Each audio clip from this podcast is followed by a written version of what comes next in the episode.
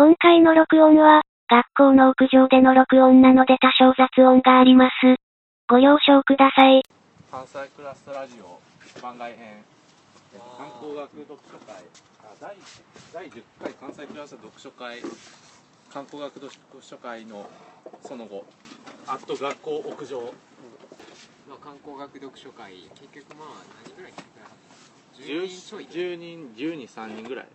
まあなんかゆあの中継に関しては結構いろんな人に見てもらい早水さんにもちょっと見てもらえ。アーカイブありますかと聞いてくれさえしましたそういう。そうですね。結構ね。あ誰がいるか言わなくていいんですかね。えっ、とまず翔平です。あ友永美ルチです。と ID とかだです。ようです。というわけで今は4人プラス1人でやっています。観光学太田さんが来るかも。そうですね。太田さん来るかも。まあコロンブスさんいないんですよね今。バイト中ですよね。なんか友達に会いに行くみたいな。さあいや結構学校の屋上めっちゃいいですね。いい感じですね。そういえば屋上で撮ってるんですよね。ついに来たって感じで。いやこれは素晴らしいなんかもっとねう大文字山見る会はやっぱしたいですね。めっちゃ見えるじゃないですか。絶景ポ絶景ポイントですね。すよね。完璧です。近すぎるんですよねお金取れるんじゃないですん。か？すごいですね。そうですね。周りの建物よりちょっと高いので。大文字山っていつでしたっけ？8月15ボンぐらいですよ。ちょっと正確には覚えてない。14か15ぐらいですよね確か。じゃあやりましょう。まあ自分2本いないですけど。コミケの裏ですね。そうですね。まあ、というわけで観光学読書会主催のミルシさん、はい。どうですか？どうですか？観光についてですか？いや今日のあれについて。そうですね。なんかこう、まあ、いっぱい読ん観光に関する本を趣味で観光学に関する本を読んでいるんですがまあなんかこうもうちょっとね見つめたいですね今後。ちょっと、まあアーカイブ残ってるのに聞いてもらえば分かると思いますけどちょっと人前で喋るのが久しぶりすぎて 発表という形式でね会話はしてますよ。うん。そういう意味ないですけどね。まあ、ちょっとだけテンパったのでどちらかった感はあるんですが、ーあーいいんじゃないですか。てかやっぱね関西クラスはもっとねプレゼン力上げていきましょう。そうですね。プレゼン力。今日は自分だけプレゼンパワポを使ったわけですすね。パワポ使うと話すの楽ですよやっぱり。まずイメージが共有できますからね。やっぱ関西クラスはパワポなんかライフハック講座やっぱ続けていかないとダメですね。読書会のための読書会講座みたいな。読書会のための読書会。うん、なんかいい。ですねまあ観光学読書会どんな話をしたかぐらい。そうですね。まず順順番にまあミルスさんの観光学概論みたいな自分のはなんかこうマスツーリズムっていうのを踏まえる上でビクトリア朝時代に軸足を置きつつそれ以前の時代の観光のあり方みたいなのも参照しつつそしてなんかこう今の観光を考えていくみたいな、流れを抑える感じの発表になりますねあと観光とまちづくりの関連で、えっと、ジョン・アーリーっていう社会学者の人の観光の眼差しっていうえっとののちょっとひねった定義を参照しながらなんかこう、えー、と観光地化を目指すこととまちづくりの関係みたいな話をしました、でもその次はあれですね。翔平さんの N 字創作観光。そうですね。演奏作観光。まあだから演奏作観光の3分の1は完全に東さん理論の説明だったりするんで。東さんと大沢八。だから自分は3分の1は適当に読み読み飛ばしてかまあ。自分もそうでしたね。まあ、その後の観光の学の概論みたいなところととかいろいろあったわけですけど。うーんまあ聖地巡礼とかよくしてる身からすれば結構一般当たり前のことだったりするんですけどだからそれがその当たり前になってきた情報環境とかそういうのを考えるのは面白いのかなみたいな。やっぱ今日やっぱりツイッターとかあれはやっぱり観光客が情報発信できるようになったことが N 字創作の可能性の一つなのかなみたいな。そうそうやっぱりその微妙に触れましたけど観光っていうもの自体に表現その顕示的消費みたいな話をしましたけど人に見せるっていう要素があるので、やっぱり発信っていうのとは本来は相性が良かった。でもなんかその発信する手段っていうのはなあんまりなかった。なんか有名人の旅行記とかそういう形でしかなかった、だけどでも今は例えばスマホで簡単につぶやけるとか。そうですね。それはでかい気がします。まあ本を出すにしても今簡単に多少お金を出せば、まあ、や安く済ませるなら5万とかで全然出せますからね。同人誌とかで、観光に行って写真を撮るだけではなく写真を撮るの撮ったのをアップする、まあ、できるようになったことで N 字操作が可能になったっていうことだと思うんですよね、まあ、すごく簡単にまとめると。まあそこにまあいろいろと論点があるわけですけど自分が考える上では N 字創作におけるアニメ聖地巡礼とはどんぐらい持続可能性あるのかとか、まあ、でもまあそういった議論もいろいろありつつでも N 字創作観光っていうのは面白い概念やなっていうのを思いましたね。あれはすごいいい本ですよね、だからなんかね編集がすごいしっかりしてる本ってやっぱりいい本やと思いますね。ああんな読みやすさがあ桁違いっていうかなんか編集がしっかりしてない本って本当に読みづらいですからね。岩波書店の悪口はそこまでだ。いやほん岩波文庫岩波文庫の読みにくさったらね読みにくさったらないですよね。あのなんか談笑形式のなんかいこう一つ一つはまとまったセンテンスなんだけど全一つそのつながりは実際はあんまりないじゃないですかあの N 操作感と。そうです見開きごとにワンテーマを解説するという形で40個ぐらいでしたっけ、はい。のテーマが順々に解説されてると。うん、あれはなんかねすごくツイッターとか慣れていて慣れてる人からすればすごく読みやすい形式なのかなみたいな。逆にあれが読み読めないって人も多分いると思いますけど。それこそだからさっき言ってた市川誠さんの「ワンピース読めない問題。文学2.0文学2.0」の話ですね、うん。ベータ3の、うんでもだからあれってすごく人の情報の、まあ、全く観光の話とはまた違うとこ行ってるんですけど情報を認識なんか認識するっていうかそういうのに最適化された形式やと思うんですよね今の人たちに対して。あれはすごくウェブにせ最適化されただからウェブにあれに似てるんですかね。なんかこう何々するための10の何々みたいなよくあるじゃないですか。ああそういうそういういうのとの延長ですよね多分、はいで多分ウェブとかであのつまりウィンドウがあるわけじゃないですか。パソコン開いてブラウザのウィンドウが。あれとかに文章が収まるぐらいの文章。うん。で構成されてるわけですよ。多分あの N 字操作観光も。見開きで多分2000字とかですよね。そうですね。そういう文章っていうのは多分これからすごく増えていくんだろうなっていうのをこの頃考えていたりするんですよね観光学本他の観光学本のとの関わりで言うとなんかこう観光学の論文にしろ本にしろすっごい専門的に書かれてるか書かれてるものが多いんですよね、うん。だからなんかこう観光地化したいとか観光地化されていてこれからどうかするために考えたいっていう人が基本的にアクセスできないような書かれ方しかしてないだから観光学なのにガイドブックがないってことですよね。そうですよね。だから一般に還元されないのにモデル化してる観光学ってよくわからないそうですね。なってるんですけどでもあの NHK 創作観光はそういうのでも気軽にこうなんか読める形式になっていて、すごくいいガイドブックでもありうん、安いし。安いし。だね。観光ジョン・アーリーの本で1万4000円とかしますもんね。あれは中古ですけどいやもともとでも確か3000円とか、うん、だからあれですね。なんとか総書とかそういう系のやつでしたよねそこまで分厚くないしないですよしかも。しかもな書かれてる内容自体はすごく分かりやすい。分かりやすいし面白い事例紹介が多いですねやっぱり。事例紹介しながら喋らないとこうなんかしょうがないので、うん、観光はねとりあえず。そうですね。観光っ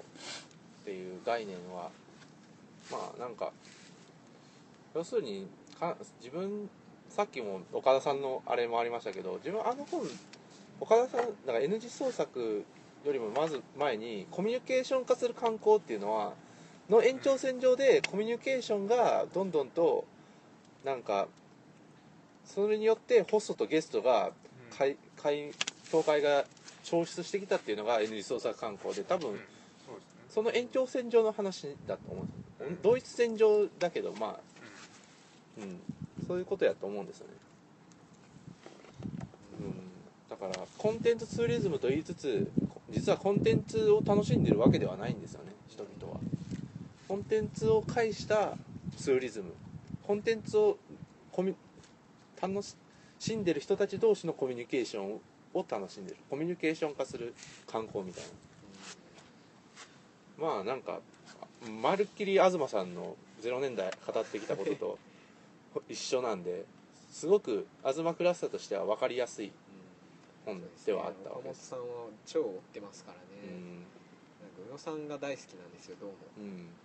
まあでもだって宇野さんの理論と観光とかあのコンテンツツーリズムはすごく密接にてかで宇野さんの言ってることってレイヤーを重ねてレイヤー化するせ社会世界とかありますけど今。さ佐々木俊直の、まあ、なんかレイヤーをどんどんと現実に重ねていけば世界はバラ色じゃんみたいな感じじゃないですか宇野さんの理論って。つまり宇野さんは世界をどう読み込むかみたいなっていう話をずっとしている人なんでそうですね。それと聖地巡礼の話は全く一緒ですよね。だからすごく相性がいいのは確かに。そうだと思いますよね。ただ宇野さん自体が聖地巡礼に対して興味があるのかよくわからないところはありますけどね。うん。まあでもしてるって話をラジオとかでもしてますよね。ああ仮面ライダーとかしてますよね。ララドラマとか確かにそういう意味では宇野さんとかはすごく聖地巡礼してる人だし、まあ、そういう意味では岡本さんがあ宇野さん好きなのも確かにって感じですよね。うん。でもなんかこうゼロ層とかリトピーとかよく読んでるらしいですね。なんか論文とかを伺う限り、まあ、すごく丁寧な0年代読者っそうですね。ていうふうに読めますよね、うん。あのせ N 字創作観光を読むとちなみに岡本さん岡本健さん健って健康の件ですけど健さんの論文は結構インターネットほとんどかなほとんどインターネット上で読めるのでぜひ興味があればうん。読めます、なんか自分のホーム、えっとホームページを持っていらっしゃってそこにこうなんか一覧とかがあってそこから全部飛べるはずです、ぜひぜひ。はい、でまあコロンブスさんの次あれなんですけど発表なんですけど。の、えっとあの東さんのテーマパーク化する社会と、えっと早見さんの良い子のためのツーリズム入入門じゃなかったガイド、ガイド。であれ井出明さんの方が多分ダークツーリズム入門うん、ですね。その3つの発表ですね。まあコロンブスさんの独壇場でしたよね。男女でしたね、まあ、これに関してはもうねぜひまあ。映像を見てもらうしかないそうですね。まあなんかうーんでもすごいですよねコロンブスさんの自己自分の論理に回収する能力。そうですね。あの何でしたっけ？幽霊に疲れた哲学とかを引っ張ってくるのはさすがみたいな感じですよね、でもまああそこでもキーワードに上がってたのはやっぱり欲望で東さんつい東さんってやっぱり欲望について考えてきた哲学者でもあるわけじゃないですか、まあ、キーワードの一つとして欲望っていうのがあってでそれを踏まえた上でまあなんかその弔うとは何かみたいな話とかそういうのでダークツーリズムの話をしててやっぱコロンブスさん力ずっとそこを気にしますね、うん。その高橋哲也との関連で。うん。今東さん自身が弔うということをどう考えているのか。でなんか多分おそらくコロンブスさんの暫定会はそれは記憶することだみたいうん。なより長く記憶するために持続可能的な記憶を持つためになんかこう批評の力とかっていうのを考えてるんじゃないのかあと多分記憶するっていうこと自体もいろんな意味があって多分自分だけが記憶するっていう意味だけじゃないと思うんですよ。そこはね。それ他の人に記憶してもらうってことも大事やということやと思うんですね。でずっと記録がずっと残っていくことよりも記録記憶が連続していくいろんな人に受け継がれて連続していくこっていうことの方が大事なんだと思うんですようん。なんかこうあの井出明さんが言論のサイトでなんかこうインタビューを受けてますけどダークツーリズムとは何かでしたっけ？うん。ちょっとタイトル忘れましたけど観光学者井出明に聞聞いてみるみたいなうん。感じそんな感じのややつがありますよね。つあそこでなんかこう印象的だった言葉はなんかこうかん悲しみを共有して共に痛む旅うんみたいな感じの言葉を使ってその共に痛むの共にっていうするに思想的には連帯ってことですよね、うん。だから多分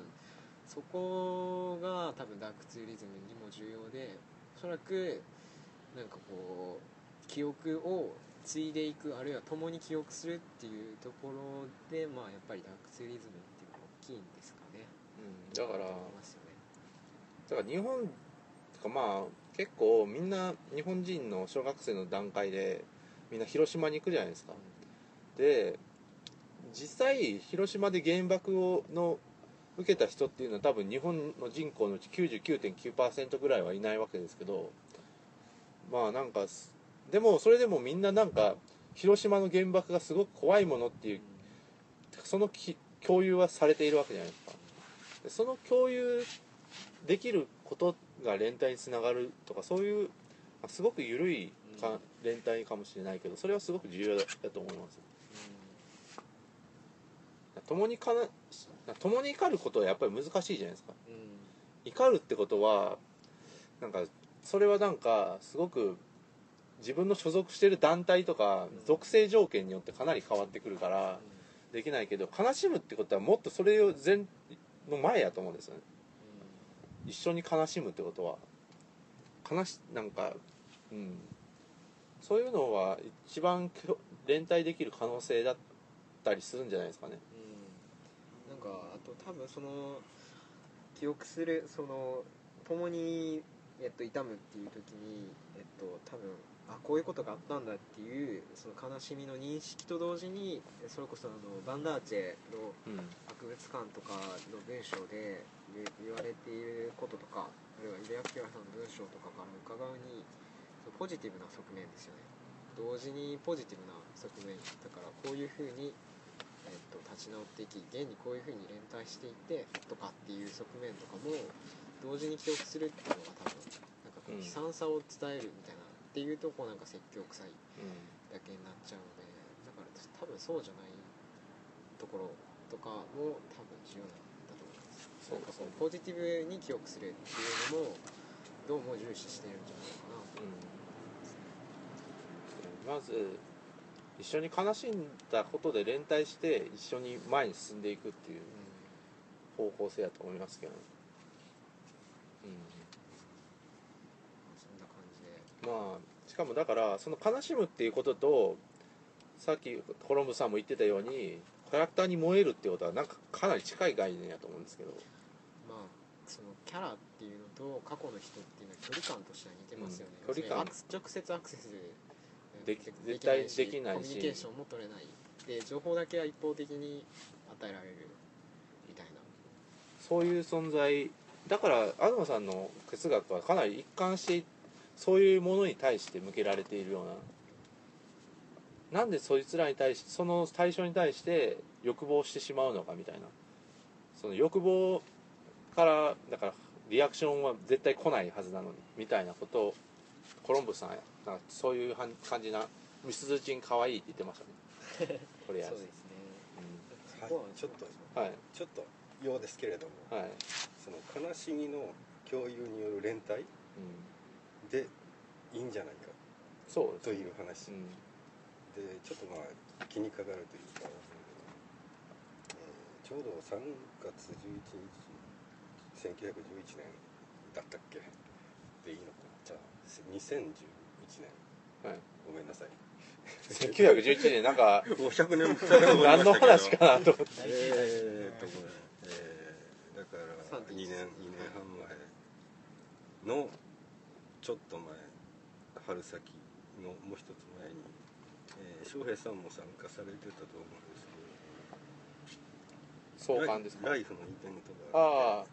承認承認なんとか承認されるなんとかかんとかかんとかというのがあって、そこで、えー鈴木健介チャーリーさんがですね結構言ってたのは、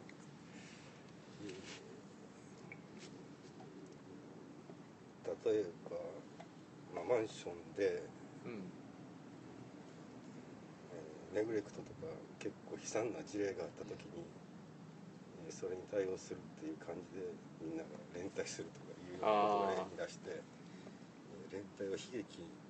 を要求する連帯要求することでやっていっていいんだろうかっていうような疑問を投げかけていたんじゃないだろうかっていうのはやっぱりちょっと僕としては、うん、やっぱりそれはそう言われたらなっていうのはあるそれはなんかでも順序やっぱり逆なんじゃないですかねだってもう現にあるんだからそれに対してじゃあ連帯しないのか。というふうに聞かれたらどうも答えられないんじゃないですか、それは連帯したらいいと思うんだけど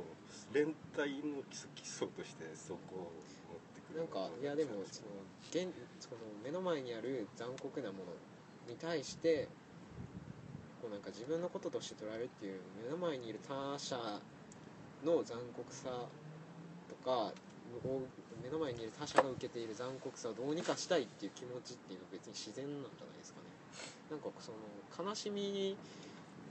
を前に連帯するっていうよりもその残酷さをどうにかしたいっていうなんかこうすごく植物的なその目の前になんかこう血まみれの人がいたらそれは周りの人も大抵助けようとするじゃないですか多分そういうなんかやむにやまれぬ気持ちの延長だと思うんです確かにだから楊さんの言ってるようにネグレクトみたいにな問題はあるなんかまあもしだそのだこの頃なんかネット上で起こってるなんかこいつやばいからやっつけようみたいな炎上があるわけじゃないですか。あああいうなんか連帯はすごく怖いもんでだからでもなんかもっともっと前の段階なんじゃないかなって思うんですけどなんかただ悲しむだけみたいな。そういう共有の体験みたいなそうですねなんかこうそう自分もそうだと思いますそうだからショックを受ける体験の方が重要なんじゃないですかそういうもんなんちゅうかだまあなんか具体的な行動に落とし込むとすごく暴走とかすごく難しい問題になりそうですよね。法的に訴えるとか。それこそだから原発問題とかの話にもなりそうですよね。なんか暴脱原発運動とかそうなってくると連帯はまたなくなるんじゃないですかね、うん、でも難しいですよね。まあ東さんはそういうあの目の前の人を救いたくなる共感っていうのは意識の共感というよりは、まあ、無意識の動物的な共感だということを言っていてこのあの東さん昔あの線路に飯田橋で線路をしたんですけど その時こうそう。でそこはあの目の前にいた人たちがこう線路に置いて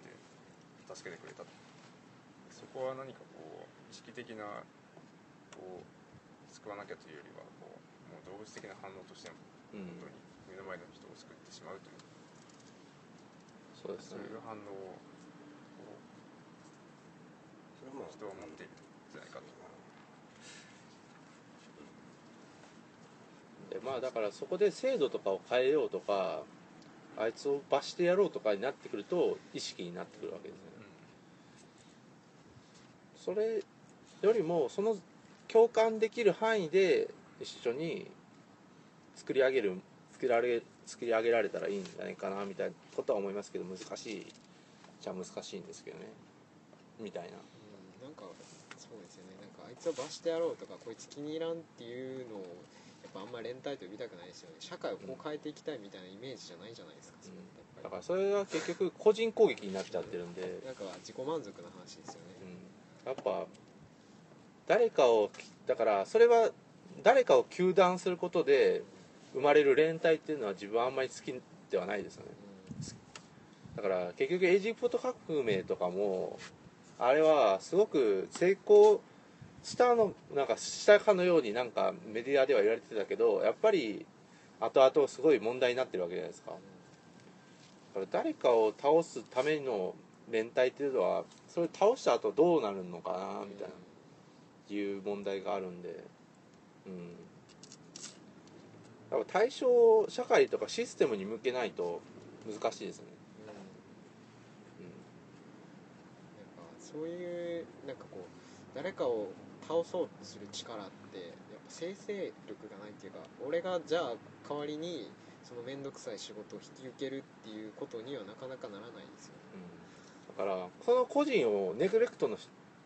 やってる親をもし攻撃したとしてそれは本当に根本的な解決になるのかっていう話で多分。その人その人個人は確かに救われるかもしれないけど社会全体またネグレクトする親は出てくるわけじゃないですか。でその社会全体を変えるために力を使わないといけないのかなっていうのを思いますけど、まあ、観光の話とだいぶ違いますましたねまあまあなんかまあ、連帯に関してはねぜひローティーを呼んでいただければなと。ローティーの解説本の連帯に関しての本としては阿部明さんっていう人の連帯の挨拶っていう本がありましてですね、確か2000円ちょいとかで買えるのでぜひぜひ。ですね。まあ多分図書館とかにもあると思うのではい。ぜひそれを読んでなんかこの辺も考えていただければまあ今回読書会を通じてやっぱり思ったのは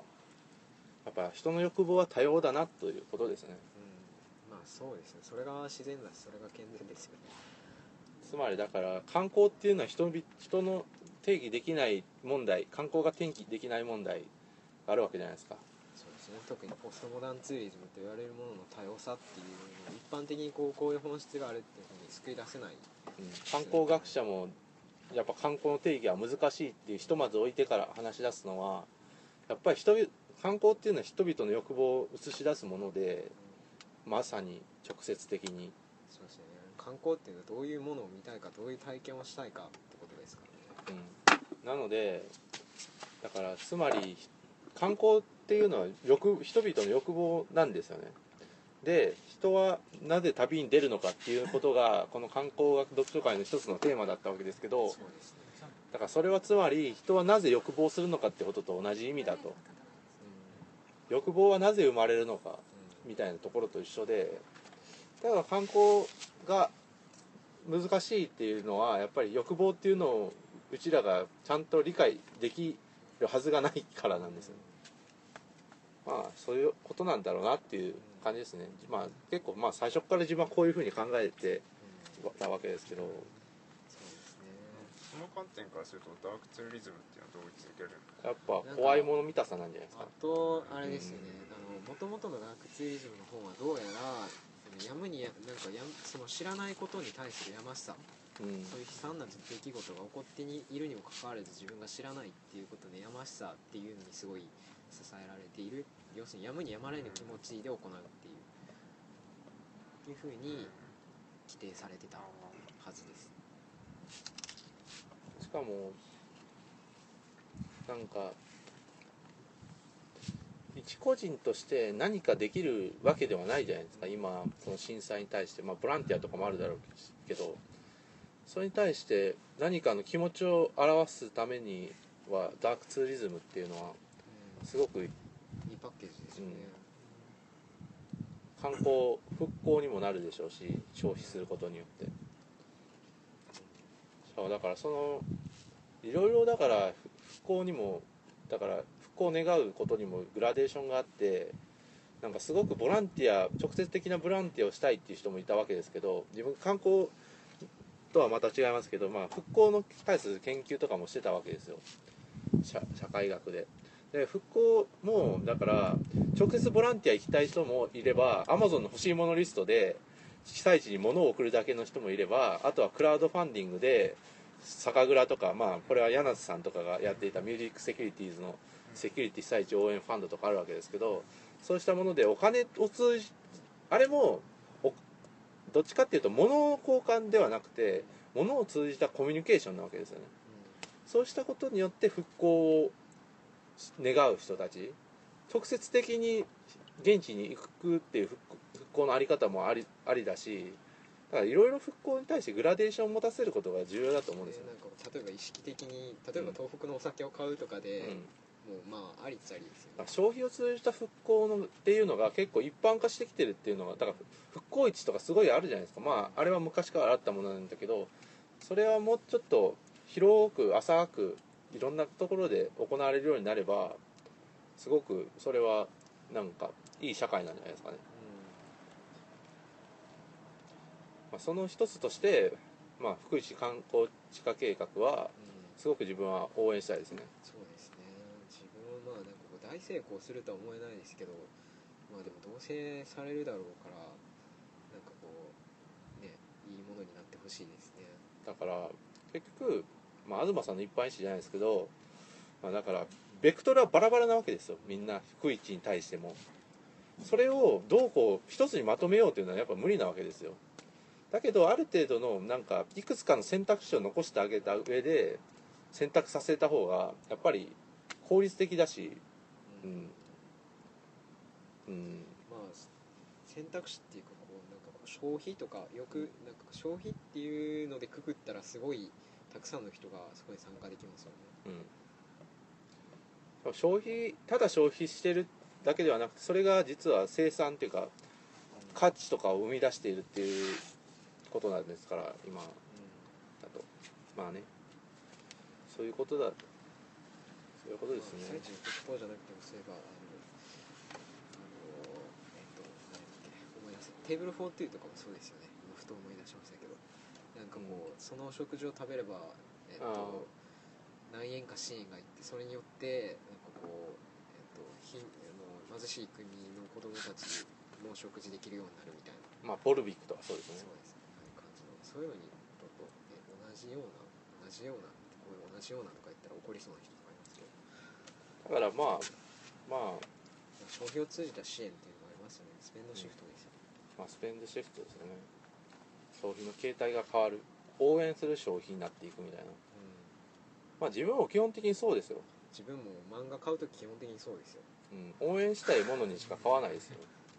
このこの一冊が作家を支えているんだと思って買ってます少しでも高くてもなんか自分の好きなブランドとかまあ井口理香とか。ま あねそれぞれありますけどね、そういうわけですよ太田さん。だから AKB の CD もそういうわけですよ。ですよね、うん、あくまでサモさんされてるわけでしょ。はいゆきりん。を支えてるんです。AKB 商法とは何だったのかという本がある。そう。おあ。爽やかさん読ですよねまされました。そうですいや読んでないですよね。あれってえもお持ちで。読みましたで どういう感じどういう感じの本なんか森田さんは推しは推しは変えるものではなく増やすものっていうそういう言説に対してはどういう感じなんですかいや全くそうだったなるほどえどいや増えるもので勝手に増えてますよ。い。やも知らんまいうなんていうかえええー、なんていうの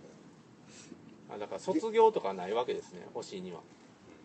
だからそのアイドルを卒業するとかないわけですね。ずっとその人を好きでありつつ別の人をまた好きになっていくみたいな。ってどんどん延延々増やしていくわけにはいかない。それはまあ物理的に応援できる限界あり限ますからね。界というものがまあでもなんか脳みその片隅にあります。よ、うん。はい、だから常に。20人ぐらい今。時間とお金と。まあだから全部の CD を買ってるわけではないんですよね。まあだからすごく都合のいいことなんですよ実は。まあでも自分をだからステレオスつまり声優で一緒ですから。まあねてかまあ AKB ファンの心理はすごく理解できますよ、優勝ですもんうん、全く一緒ですからねただ自分は声優の方が好きっていうだけ。い や単純にね能力的なものですね。自分は能力しか見てないんで。でも声優ってなんか声優で成功してるってのはそもそも特殊能力がある特殊能力自分は特殊能力ある人じゃないと。自分は能力しか見 AKB ては特殊能力がない人たちいやそれは間違ってるよ自分はみんな特殊能力はあるよね。まだ特殊能力が発見されてくるって感じです AKB はあ声優の人はもともと特殊能力自分はトークスキルだけで声優が好きですからねど。っちかというと可愛いとか以前にこいつらおもろいやんっていうのでだから自分はだからほとんどお笑いとお笑いとかも好きなんですけどお笑いがだんだんとクオリティ落ちてきてでラジオとか聞いてても全然こいつらダメだなと思ってた時に声優のトークスキルですよ。こいつら一人喋りどんだけうまいねんっていう。まあ確かにやる前ですね。どんなこいつらもっと押さなあかんやろっていう。今日一番声大きいんじゃない？でもなんか 井口由香がなんかそんなピンの女芸人とかやったら売れてますよね一番。いやでも自分はだから女芸人だって言ったらなんか一発芸とかのはいはいはい。感じになっちゃうじゃないですかもう単純にラジオパーソナリティとしてこのまま日本を乗っ取ってほしいですね。日本のラジオパーソナリティ界を、江口ゆかが、うん、井口優香が変えていくみたいな。だってラジオ番組でニューカレドニアで DVD 撮ってるんですよ。わけわかんないですか。あどういうことですか？どういうことですしかもかラジオなのじゃあに井口優香のムーンっていう DVD は今のところ3巻まで出てるんですよ。ほうほで次4巻が出るんです8う月に。ラジオで DVD なんですか？そうしかもめちゃくちゃ売れてるから4巻まで続いてるんですよ。ちょっと不思議ですね。ラジオなのか DVD なのかみたいな。そうなんですよ。なんかすごいですよ。なんか A&G デジタルあ超ラジガールズっていう帯番組があったんですけど5人5人で帯番組みたいなそのうちの生き残った井口だけですからね。あそうなんですか。うん、だから他の番組はだから超「超ラジガールズ」っていうのが次の世代に移った時に番組なくなったんですけど井口優香だけがそのまま移行した感じ。時間帯を。いや。まあでもななんか井口優香は、まあ、その声優界ではやっぱりすごい有名なんですけど。まあ今トップですねなんでこう一般層にトップですよね。勝手にい大や表して言っじゃあじゃあだちゃってます。からあれですよ。声優声優タレントメーカーの表紙を飾ったんですよもう完全にトップじゃないですか、まあ、だからトップっていうのは今旬なトップであってまあゆかり王国民がまあ谷口壮さんとかがいるのであれなんですけどまあゆかりを多分ゆかりはもうなんか別あれですよか世界もうなんかそこら辺違うので勝手に水準とかも違います